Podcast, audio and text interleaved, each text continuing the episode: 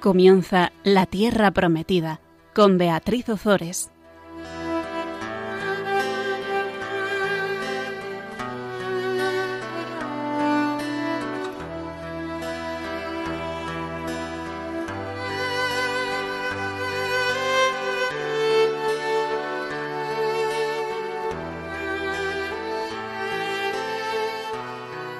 Buenas tardes, queridos amigos de Radio María. Aquí estamos un miércoles más compartiendo con todos vosotros la palabra de Dios. Muchísimas gracias por estar aquí con nosotros. Buenas tardes, Gonzalo. Buenas tardes, Beatriz. Tenemos hoy con nosotros a Gonzalo Fernández de Mesa, que nos va a acompañar para leer los textos. Y se lo agradecemos de todo corazón. Si te parece, Gonzalo, vamos a comenzar invocando al Espíritu Santo. Muy bien. Espíritu Santo, eres, viento, llévame donde quieras. Eres brisa, déjame respirar lo nuevo. Eres fuerza, levántame del suelo. Eres vida, dame pasión por la vida. Eres alimento, nútreme de tu savia. Eres luz, ilumíname con tus rayos. Eres calor, calienta mi existencia. Eres libertad, hazme libre. Eres fecundidad, cúbreme con tu sombra. Eres agua viva, dame de beber. Eres respuesta, dame fuerza para decir sí al Padre, al Hijo y a ti, Espíritu Santo. Amén. Pues bien, en el programa pasado nos quedamos un poco a medias entre estas guerras que no, no paran de darse entre, entre el pueblo de Israel y Siria. Es un poco lioso. Voy a intentar hacer un resumen de lo que vimos en el programa pasado para continuar. De todas formas, yo os invito a que cojáis vuestra Biblia, bueno, aquellos que podáis, porque hay otros que, no podréis, iréis conduciendo, pero que cojáis vuestra Biblia para que os resulte más fácil y vayáis leyéndola con nosotros. Vamos a intentar resumir, como decía, lo que, lo que comentamos en el, en el programa pasado. Bueno, estamos viendo estamos eh, viendo esa constante entre el pueblo de Israel y Siria, esa constante que mantienen, esas tensiones constantes que mantienen y que, y que se traducen en, en, guerras, en, en, guerras constantes. Bueno, pues vimos cómo el rey de Siria preparó una emboscada para sitiar la ciudad de Samaria. ¿Y qué hace?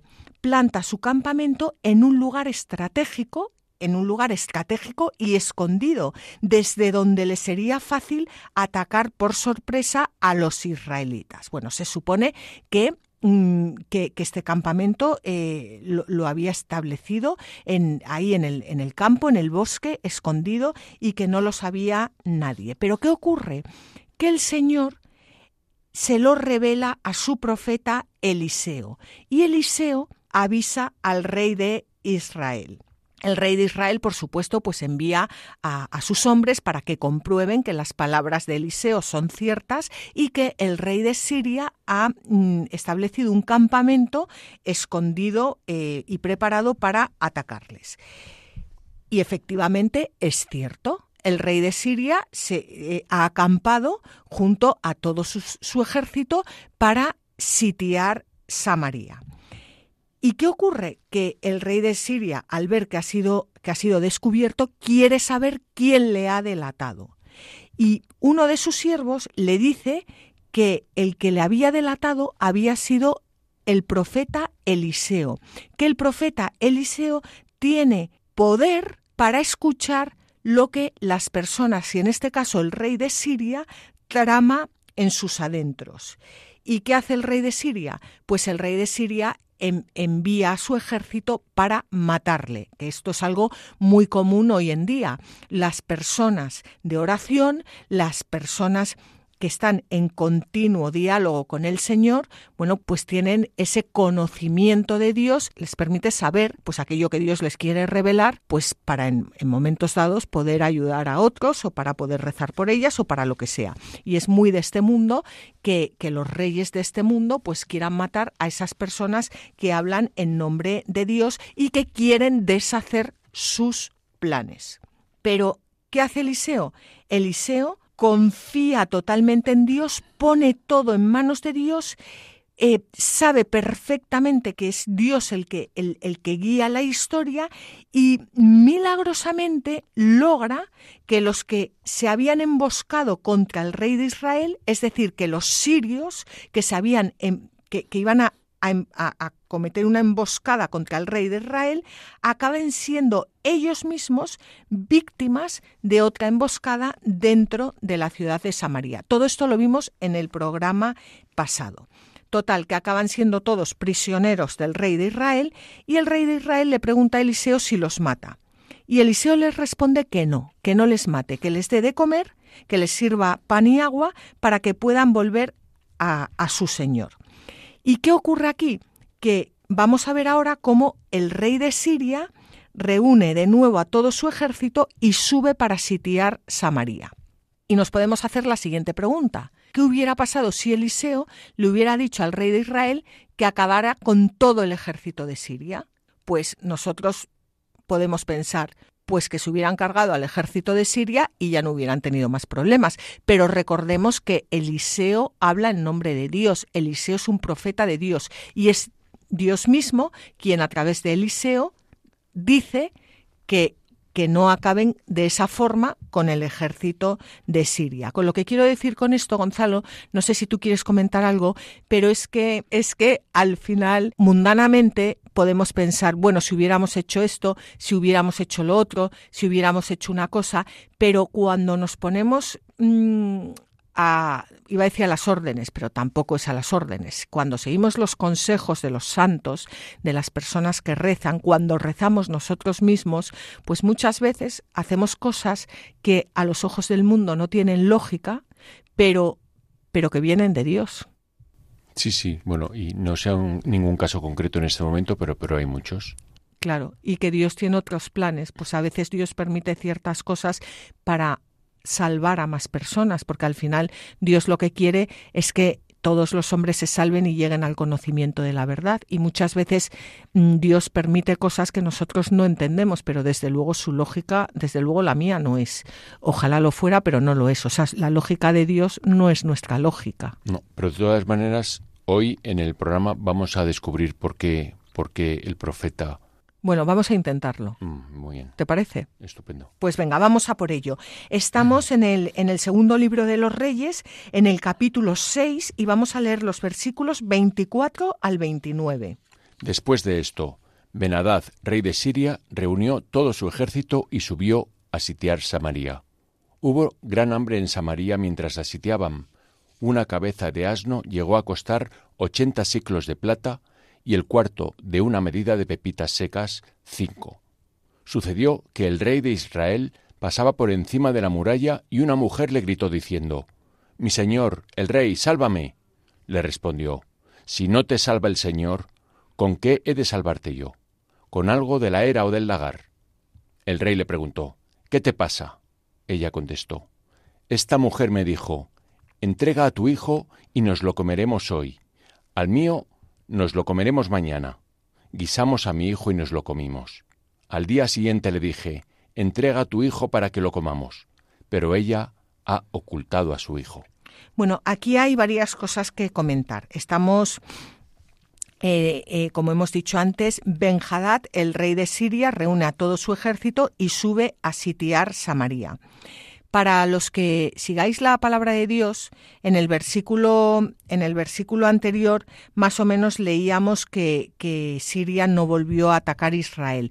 Yo creo que estos son distintas eh, tradiciones que se van eh, que se van uniendo y por eso muchas veces pues a lo mejor parece uno que vuelve para atrás, que vuelve para adelante, pero no importa. Lo importante es saber qué es lo que nos quiere decir eh, la palabra. Y la palabra nos quiere decir que el rey de Siria reunió a todo su ejército y sitió Samaria. Como consecuencia, viene el hambre. Viene el hambre porque no pueden, no pueden traer alimentos para, para abastecer a la, a la, población. Y como llega el hambre y no pueden llevar alimentos para abastecer a la población, los precios de, de, de todo, de la poca comida que queda y de los pocos animales que quedan, suben a lo bestia. El rey de Israel está paseando por encima de la muralla y una mujer le grita. ¿Y qué le ocurre a esa mujer? Pues es la historia de dos mujeres. Esa mujer, junto con, otra mujer, eh, vamos a ver, que me estoy liando. La, la otra mujer le dice a esta mujer, entrega a tu hijo y nos lo comeremos hoy. Al mío nos lo comeremos mañana. ¿Qué pasó? Que la mujer le hizo caso, guisaron al hijo de la mujer y se lo comieron, porque se morían de hambre. Y al día siguiente, claro, la otra mujer dijo que a su hijo no, lo no, pensaba, no pensaba entregarlo. Primero vemos lo, trágica que es eh, la situación, porque la situación es tan trágica que los habitantes de Samaria no solo están quebrantando la ley que prohíbe eh, comer animales impuros como el asno, que se lo están comiendo, sino que llegan a hacer aberraciones monstruosas en contra, en contra de, la, de la alianza, hasta el punto de, de matar a un hijo y comérselo. Nosotros lo contamos así y estoy segura que muchas personas que me estéis escuchando estáis pensando, qué bestias. El Antiguo Testamento eran todos unos bestias. Sí, eran todos unos bestias. Y llegaron a, aquí a, a matar a un niño para comérselo por hambre. ¿Y no hacemos nosotros lo mismo hoy en día? ¿Cuántas veces matamos a nuestros hijos? ¿Cuántas veces entregamos a nuestros hijos al pecado? ¿Cuántas veces permitimos que el demonio entre en nuestras casas y atrape a nuestros hijos? Lo que yo quiero decir con esto es que es totalmente actual. A lo mejor no es la burrada de coger a un niño y descuartizarle como si fuera un pollo y comérselo, pero ¿cuántas veces dejamos que la muerte entre en nuestras casas? ¿Cuántas veces? Porque, porque no ponemos nuestra confianza en Dios y pensamos que no vamos a poder sacar a ese hijo adelante. Porque porque entregamos nuestra vida al trabajo y a otras cosas y dejamos a nuestros hijos solos en casa en manos de yo que sé quién porque metemos la televisión en nuestras casas y con la televisión viene pues un, montón de porquería.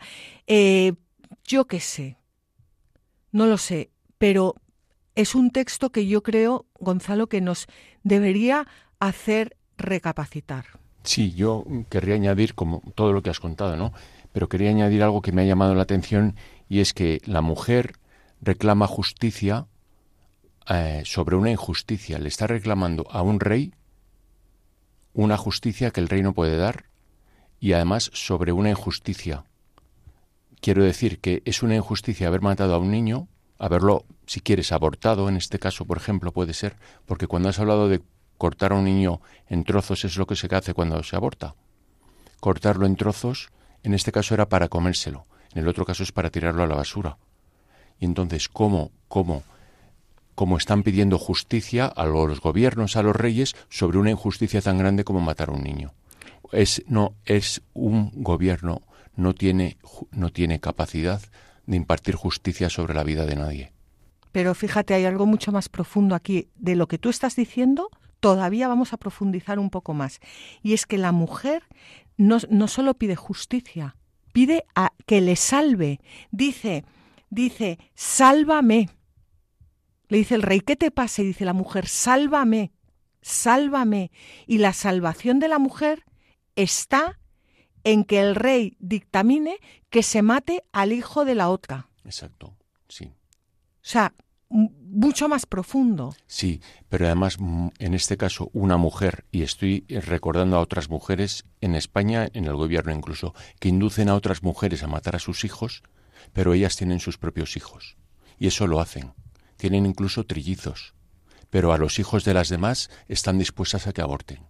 Bueno, pues esto lo vemos ya, lo, lo, vemos ya aquí. Como dices tú, en este caso era para comérselo, porque se morían de hambre, que no justifica nada. Pero en otros casos no es ni siquiera, ni siquiera para eso. Bueno, pues vamos a ver qué hace el rey al oír las palabras de, de, de la mujer. Vamos a leer los versículos 30 al 31 del capítulo 6 del segundo libro de los Reyes. Al oír el rey las palabras de la mujer, rasgó sus vestiduras. Y como pasaba por encima de la muralla, la gente vio que llevaba debajo el cilicio sobre su carne.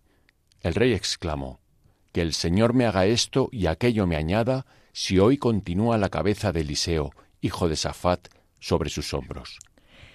Bueno, pues está claro que el pueblo acude al rey buscando una ayuda que el rey no puede dar, como tú decías antes, y el rey, sin quererlo, reconoce que esa situación en realidad depende de, depende de Dios. Es decir, le echa la culpa a Dios.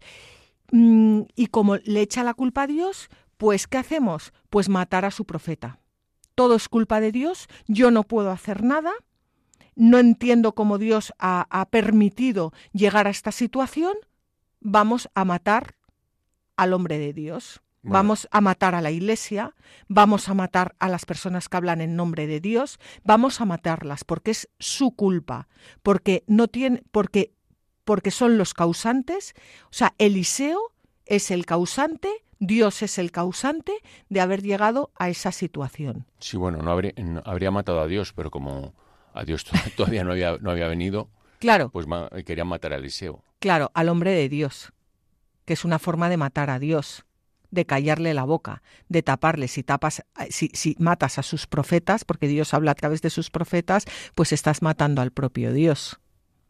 Bueno, pues el, rey de Siria, pues ante su impotencia y sobre todo ante algo que no le gusta nada, que es muy actual también, y es que pongan al descubierto que él no puede hacer nada y que él no puede solucionar, dar solución a la, a la situación, pues manda a su ejército para que mate a Eliseo. Y vamos a ver lo que pasa.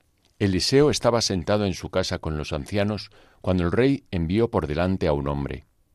Antes de que el mensajero llegara hasta él, dijo a los ancianos, ¿Veis cómo ese hijo de asesino ha enviado a cortarme la cabeza? Mirad, cuando llegue el emisario, cerrad la puerta y no le dejéis entrar. No se siente tras él el ruido de los pies de su amo. Todavía estaba hablando con ellos cuando el rey apareció ante él diciendo, esta desgracia viene del Señor. ¿Qué voy a esperar ya del Señor? Bueno, esto es un... A, mí es un pasaje que me, me dice muchas cosas. Fíjate, Eliseo estaba sentado en su casa con los ancianos. Los ancianos en el Antiguo Testamento representan las personas sabias. No son los jóvenes que no tienen experiencia, sino que son las personas que han vivido y que, y que tienen una, una sabiduría de, de vida. Porque bueno, hoy en día nosotros em, desgraciadamente y en muchas ocasiones pues, pues no nos importa nada lo que nos digan nuestros ancianos, pero, pero es la voz de, de, la persona que ha vivido durante muchos años, que conoce, que se ha equivocado, que te puede aconsejar porque, porque ha visto, porque, bueno, pues eh, Eliseo está, está sentado eh, con, con los ancianos y, y llega el, el, el hombre, llega el hombre del rey y antes de que, de que, este hombre llegue, antes de que este mensajero eh, llegue, dice, le dice Eliseo a los ancianos, ¿veis cómo ese hijo de asesino se refiere al rey? ¿Veis cómo ese hijo de asesino ha enviado a cortarme la cabeza? Y les dice que no le dejen entrar. Y hace esta pregunta que a mí me, me, dice, ¿no se siente tras él el ruido de los pies de su amo? Dos cosas aquí importantes. El, el rey de Israel es hijo de asesino. Ya vimos en los programas pasados cómo eh, su padre había asesinado. ¿Qué se puede esperar del asesinato? Pues del asesinato las, se puede esperar las consecuencias de asesinar a las personas. Pues eh, pues en realidad Samaria ha sido sitiada no por culpa de Dios, sino por culpa del pecado del hombre. Y esta pregunta de, Eliseo dice, ¿no se siente tras él el ruido de los pies de su amo?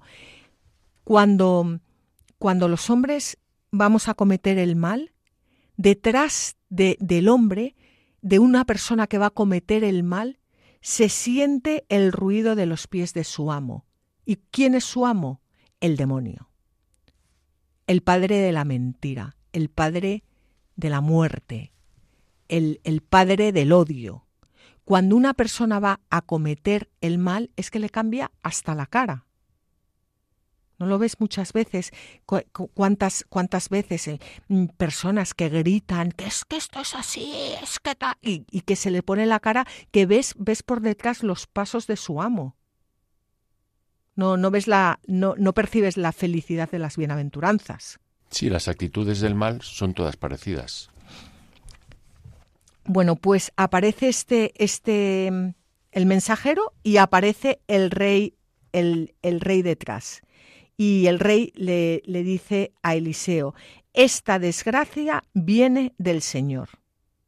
Esta desgracia viene del Señor. ¿Qué voy a esperar yo ya del Señor? Esto es algo, Gonzalo, que vemos hoy en día a todas horas. Eh, unos padres, por ejemplo, que se muere su hijo, que yo comprendo que, es comprendo, comprendo que es una tragedia. Eh, por ejemplo, me estaba acordando de alguien, es, es esto, es, es, esta desgracia viene del Señor y no vuelven a pisar una iglesia en su vida. Bueno, en su vida o hasta que, o hasta que la vuelvan a pisar. O cómo Dios permite esto. O entonces echamos todas las culpas a Dios, nosotros mm, Dios permite muchas cosas y la vida es la vida y, ojalá todos nos muriésemos con 80 años, pero en la vida ocurren desgracias y ocurren accidentes y ocurren pero no es no está la culpa en Dios. Es verdad que Dios lo permite, pero siempre para un bien mayor. Y muchas veces puede que pues que una desgracia que nosotros no entendemos salve a una familia entera y a muchas personas alrededor es algo que, que bueno, a mí me, me, me, gusta meditar y me gusta pensar que, que Dios es el Señor de la historia y que Él sabe, sabe, sabe, Él sabe, y que cuando permite las cosas, las permite siempre para un bien mayor, y que Él quiere nuestro bien, y que Él quiere que alcancemos la vida eterna, y sobre todo que Él nos ama profundamente a, a todos, nos ama profundamente a todos. Y, bueno, y en último término, pues en, ¿Es fruto del pecado las desgracias? Pues en la mayoría de los casos sí, porque si Adán y Eva no hubieran pecado, bueno, todo ascendiéndose llega Adán y Eva, pero y, no hubiera entrado el pecado en el mundo, pues no estaríamos pasando tantas desgracias como pasamos. No, desde luego, ¿Eh? desde luego. Bueno, pues aquí tenemos al, al rey que, va, va, va a, a, matar a, va a matar a Eliseo. Y ahora vamos a ver lo que responde Eliseo, pero antes vamos a hacer una pequeña pausa.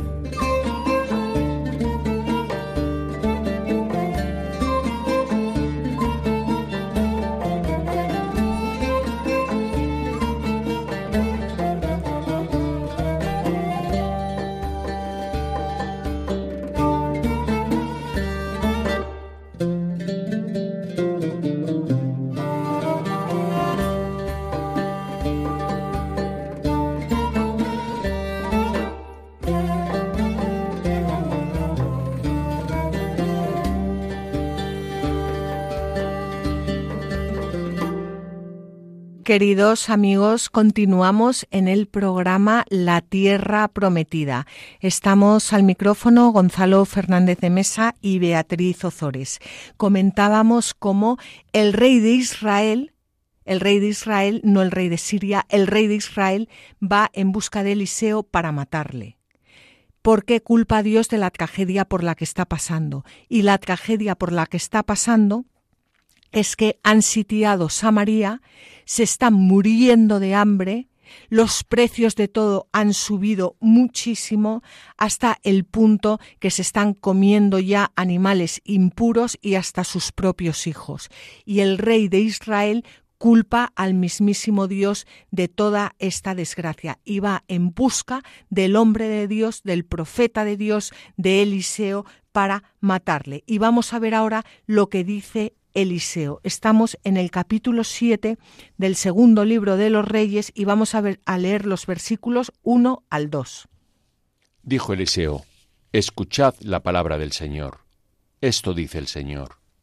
Mañana, a estas horas, en la puerta de Samaria, un sea de arena costará un siclo, y dos seim de cebada también un siclo. El oficial, en cuyo brazo iba apoyado el rey, respondió al hombre de Dios diciendo, Aunque el Señor abriera con puertas en los cielos, no podría cumplirse esta palabra. Contestó Eliseo, Lo verás con tus ojos, pero no comerás de ello. Bueno, Eliseo, ¿qué dice Eliseo? ¿Qué dice el profeta? ¿Qué dice el hombre de Dios? Escuchad la palabra del Señor. Nosotros que somos profetas por el bautismo, es lo que deberíamos decir a todas horas, escuchad la palabra del Señor. Y viene alguien con un problema y deberíamos decir, escuchad la palabra del Señor. Eso es lo que decimos los profetas de Dios, escuchad la palabra del Señor. Pero para hablar la palabra del Señor es necesario que nosotros mismos primero escuchemos la palabra del Señor. ¿Y qué dice el Señor? Que mañana a esas horas algo que parece imposible y es que los precios van a volver a bajar, van a bajar muchísimo de tal forma que los eh, habitantes de Samaria puedan volver a comprar alimentos y no se mueran de hambre. Y, y el oficial en cuyo brazo iba apoyado el rey, el rey de Israel, el oficial en cuyo brazo iba apoyado el rey responde a, Eliseo. Fijaos la respuesta de la joyita esta. Aunque el Señor abriera con puertas en los cielos, no podría cumplirse esta palabra. Esto es la falta de fe. Esto es la increencia.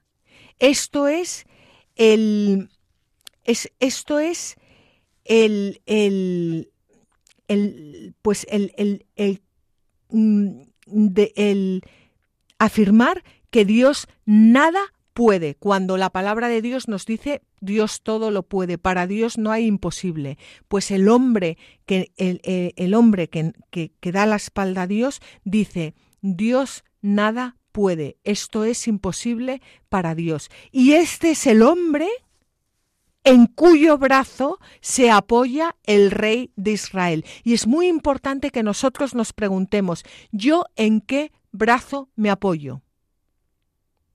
¿En qué brazo me apoyo? ¿En qué brazo se apoyan los políticos? ¿En qué brazo se apoya un presidente de una empresa? ¿En qué brazo se apoya un médico? ¿Yo en qué brazo me apoyo? Sí, en el de los hombres o en el de Dios, ¿no? Bueno, e, efectivamente, en el de los hombres o en el de, o en el de Dios, eso es la primera pregunta. Pero si me apoyo en, porque a veces también nos tenemos que apoyar en los hombres, ¿en qué hombre me estoy apoyando? ¿En un oficial como este que dice que eso es imposible para Dios? ¿Eso es en la gente en la que yo me apoyo? Mm, pero esta gente tenía fe. O sea, esta gente no era atea, sino era gente que tenía fe. ¿Quién? ¿No? Tenía fe, o sea, que creían en, creían en que Dios existe. Bueno, Eh, yo no, o sea, en, el Antiguo Testamento había muchos dioses. Eh, podía, podía, este oficial podía pensar que existía un dios o siete mil dioses, pero en quien no tenía fe era en el Dios verdadero, en el Dios de Israel, porque dice que es imposible que pueda cumplir su, su palabra. Y Eliseo que le responde, lo verás con tus ojos, pero no comerás de ellos. De ello le está anunciando su muerte. Por, por no creer, pues morirás. Porque el que no cree en Dios, al final su alma acaba muriendo. Porque si no crees en Dios, ¿en qué crees? ¿En el hombre? ¿O en el demonio? ¿O en el mundo? ¿O en qué? Y también aquí hay algo curioso y es que parece como si el, profeta eh, como si Eliseo hubiera esperado a que la situación tocase fondo para traer el, remedio, por, donde, por donde menos podía esperarse. Y, a veces es necesario que en, nuestra vida tocar fondo para que, para que Dios nos pueda levantar de verdad, porque muchas veces si no tocamos fondo, tampoco, tampoco alargamos la mano para que nos ayuden a, a tirar para adelante. Vamos a, vamos a leer un comentario de, de Orígenes. Encontrarás también un episodio semejante en tiempo de Eliseo, cuando el hijo de Jader, rey de Siria, subió contra Samaria y la asedió. Y hubo gran hambre en Samaria, hasta el punto de que una cabeza de asno, asno costaba ochenta siclos de plata y un cuarto de estiércol de paloma cinco siclos de plata. Pero inmediatamente después se produce un cambio maravilloso gracias a la voz del profeta que dice, Escucha la palabra del Señor. Esto dice el Señor. Mañana, a esta hora, a las puertas de Samaria, habrá una medida de flor de harina por un ciclo y dos medidas de cebada por un ciclo. Ves, por tanto, lo que resulta de todos estos textos, porque cuando el hambre abruma a la tierra, no solo no abruma a los justos, sino que más bien son estos los que proporcionan el remedio para escapar del desastre amenazador. Bueno, el, hambre, el hambre, mm, el hambre no es solo el hambre eh, de comida. O sea, el hambre, el hambre es, es además el hambre de la palabra de Dios. Es el hambre no solo del alimento del cuerpo, sino también el hambre del alimento del alma.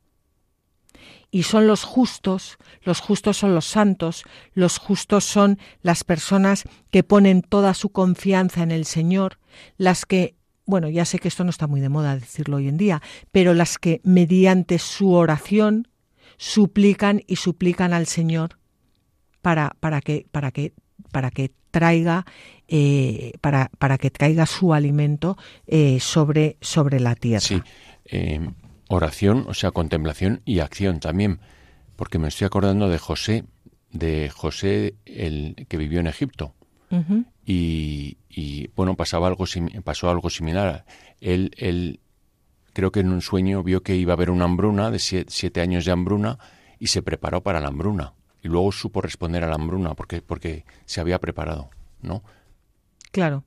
Pero es importante lo que estás diciendo porque se preparó, pero se preparó rezando. Y, de, y la acción tiene que ser el fruto de la oración, no el fruto de lo que yo pienso. No, claro, o sea, él lo, que, lo que hizo José fue actuar a la luz de la palabra de Dios. Exacto.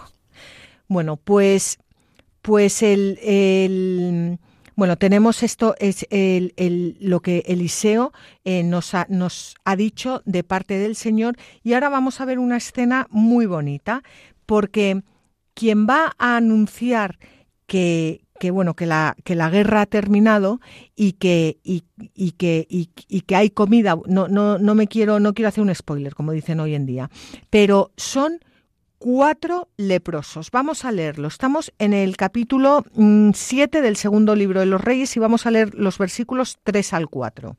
Estaban cuatro leprosos a la entrada de la puerta y se dijeron unos a otros, ¿por qué vamos a quedarnos aquí hasta morir? Si decidimos entrar en la ciudad donde reina el hambre, moriremos allí. Y si nos quedamos aquí, moriremos igualmente.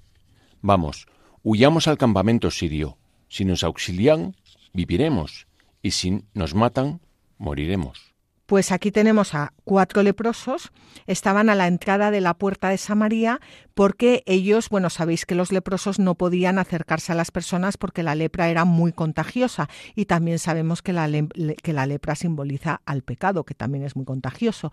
Bueno, el caso es que estaban a, a las puertas de Samaria porque el ejército sirio había acampado en el bosque donde vivían ellos.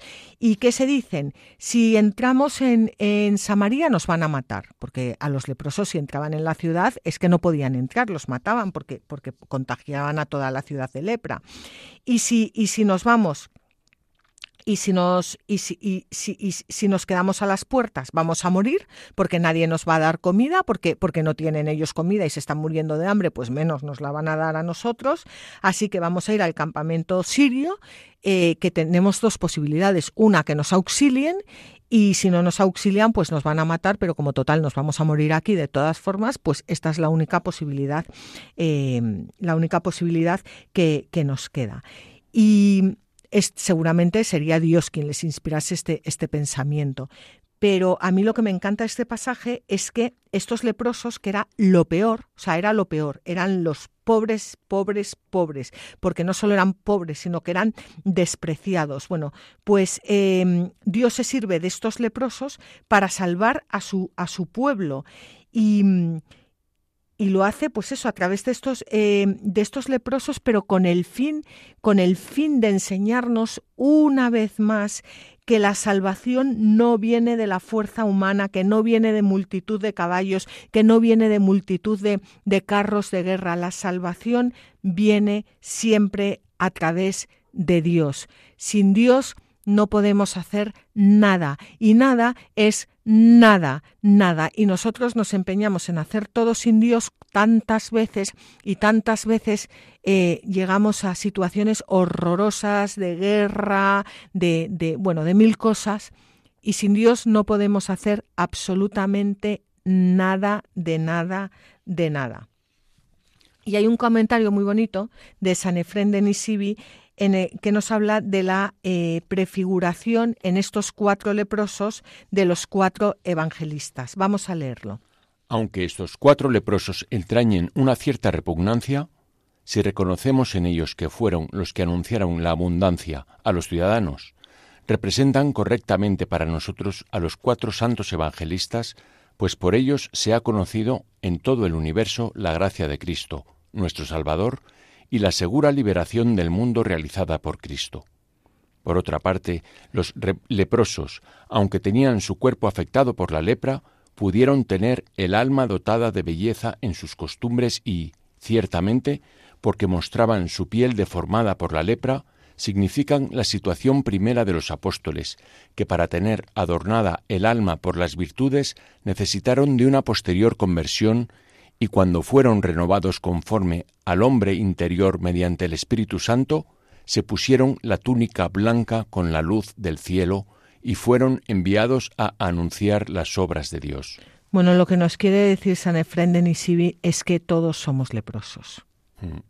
Todos somos leprosos. Y la forma de, de, lavar y limpiar nuestra lepra es a través de, de la gracia de Dios, a través de los sacramentos todos pecamos, todos somos pecadores, pero es Dios quien nos da su gracia para limpiarnos y para que podamos anunciar, a pesar de, ser nadie, de ser, anunciar eh, la gloria de, Dios. Sí, no, estos leprosos, a mí lo que me llama la atención es que estaban entre la, espada y la pared, que se dice. La pared, o sea, o se quedaban quietos y se morían porque les clavaban la espada, o avanzaban hacia la espada y, y morían igual, ¿no? Y entonces decidieron avanzar hacia la espada, ¿no? Pues sí, sí, ponerse en marcha, sí, efectivamente. Bueno, pues vamos a ver lo que hacen los, los leprosos. Se levantaron al anochecer para entrar en el campamento sirio. Llegaron a la línea del campamento sirio y allí no había nadie. El Señor había hecho oír en el campamento sirio un ruido de carros, de caballos y de un gran ejército, de manera que se dieron unos se dijeron unos a otros el rey de Israel ha contratado contra nosotros a los reyes de los hititas y de los egipcios para que nos ataquen.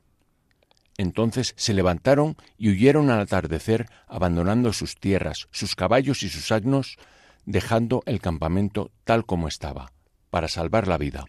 Bueno, pues el Señor había hecho oír en el campamento sirio un ruido de carros, de caballos y de un gran ejército. Entonces, el campamento sirio piensa que es el, rey de Israel que les, está, que les está atacando, que se ha unido a los hititas, que se ha unido a los egipcios y que va a acabar con ellos, y huyen y abandonan sus tiendas, abandonan sus caballos, abandonan sus asnos y abandonan absolutamente todo.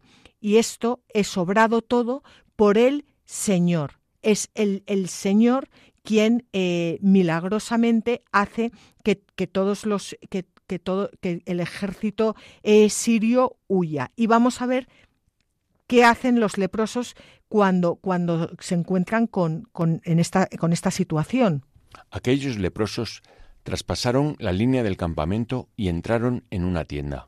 Comieron, bebieron y se llevaron de allí plata, oro y vestidos. Fueron y lo escondieron, volvieron a entrar en otra tienda, la saquearon y fueron a esconder el botín.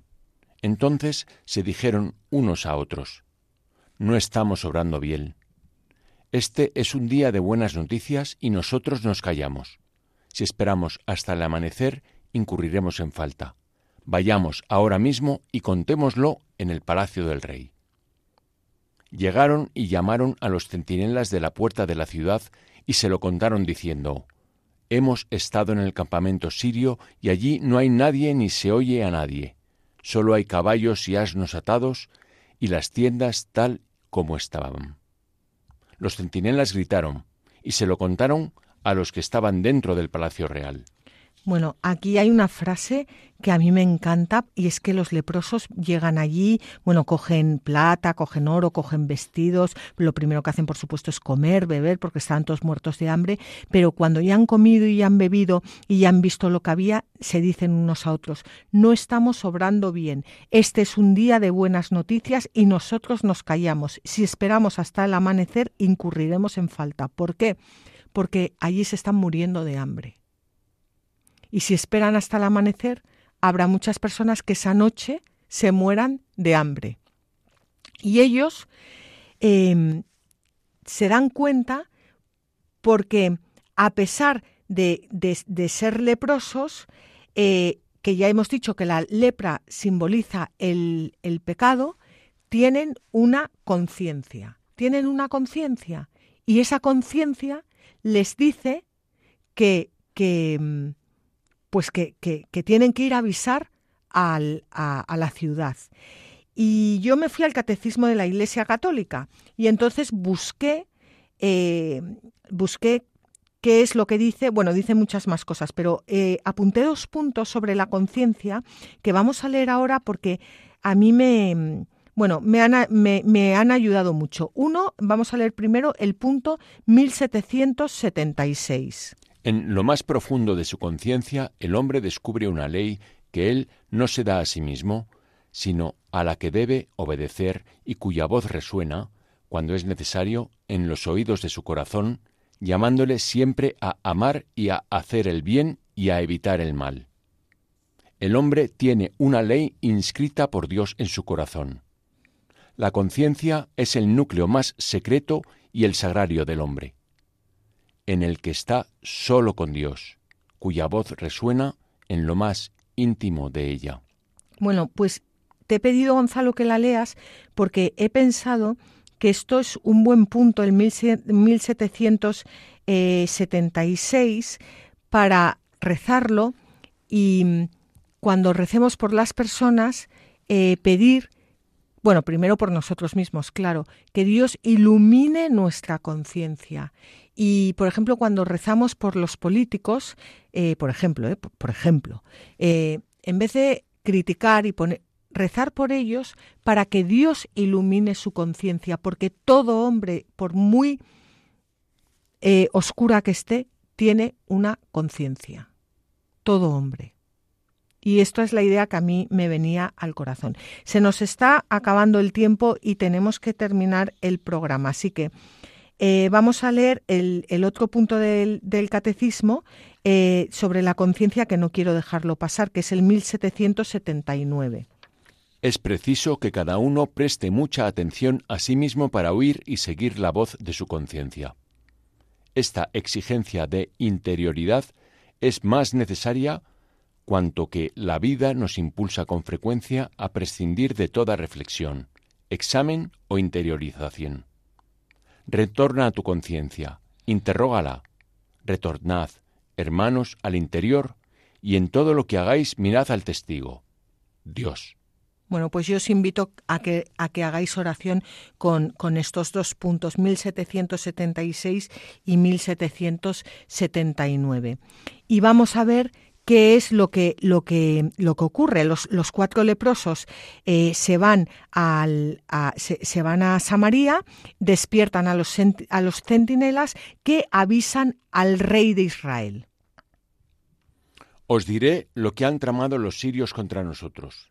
Perdón, eh, eh, un versículo anterior. En el versículo, vamos a leer el versículo 12 al 16 del capítulo 7 del segundo libro de los Reyes. El rey se levantó de noche. Os diré lo que han tramado. El rey se levantó de noche y dijo a sus siervos. Os diré lo que han tramado los sirios contra nosotros. Saben que estamos hambrientos y han salido del campamento para ocultarse en el campo, pensando, saldrán de la ciudad entonces los prenderemos vivos y entraremos en la ciudad. Respondió uno de los siervos, diciendo, Que preparen cinco de los caballos que quedan en la ciudad, porque les sucederá lo mismo que a toda la multitud de, Israel que ya ha perecido. Los enviaremos para ver qué pasa. Trajeron dos carros con caballos, y el rey los envió tras el ejército sirio, diciendo, Id y ved. Fueron tras ellos hasta el Jordán y entraron todo el encontraron y encontraron todo el camino lleno de ropas y de objetos que habían tirado los sirios al huir precipitadamente. Los enviados volvieron y lo contaron al rey.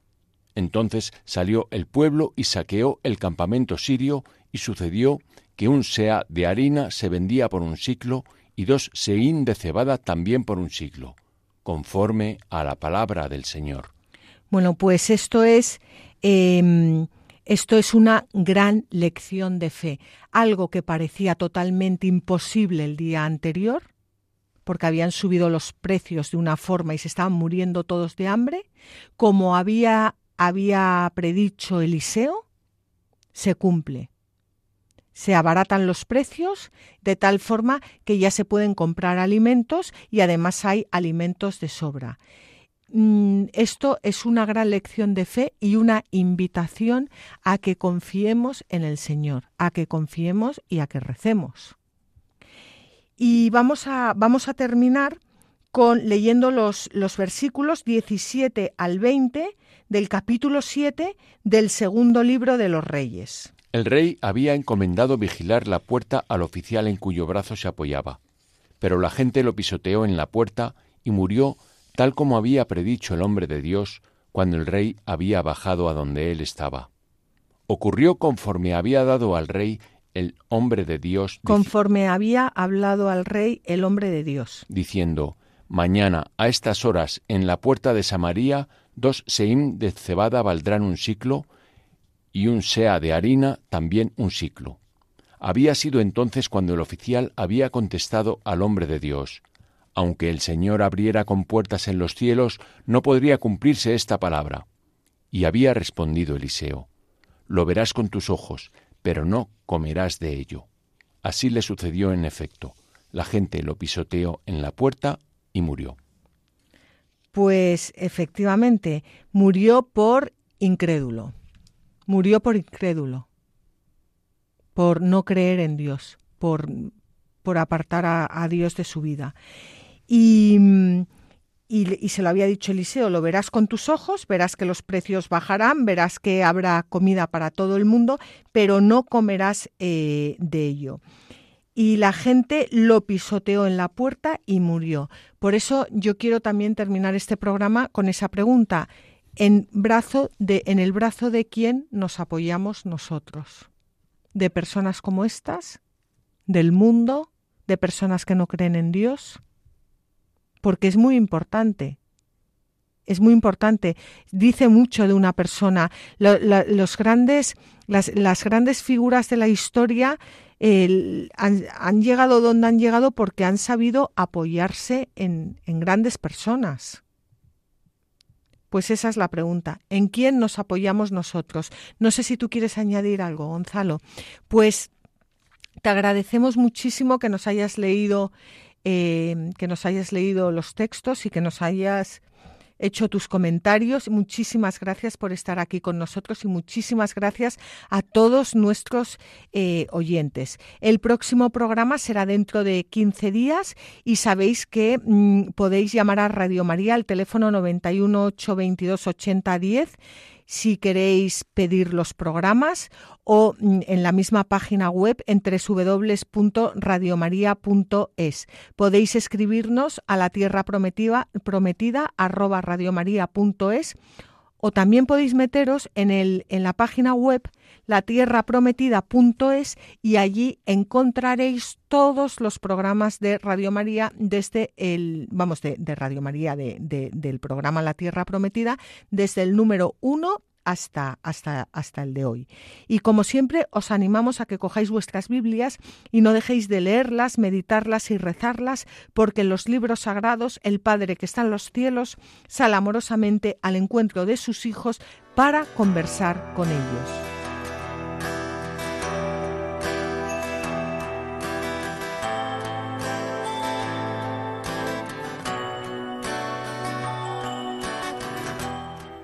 Así concluye La Tierra Prometida con Beatriz Ozores.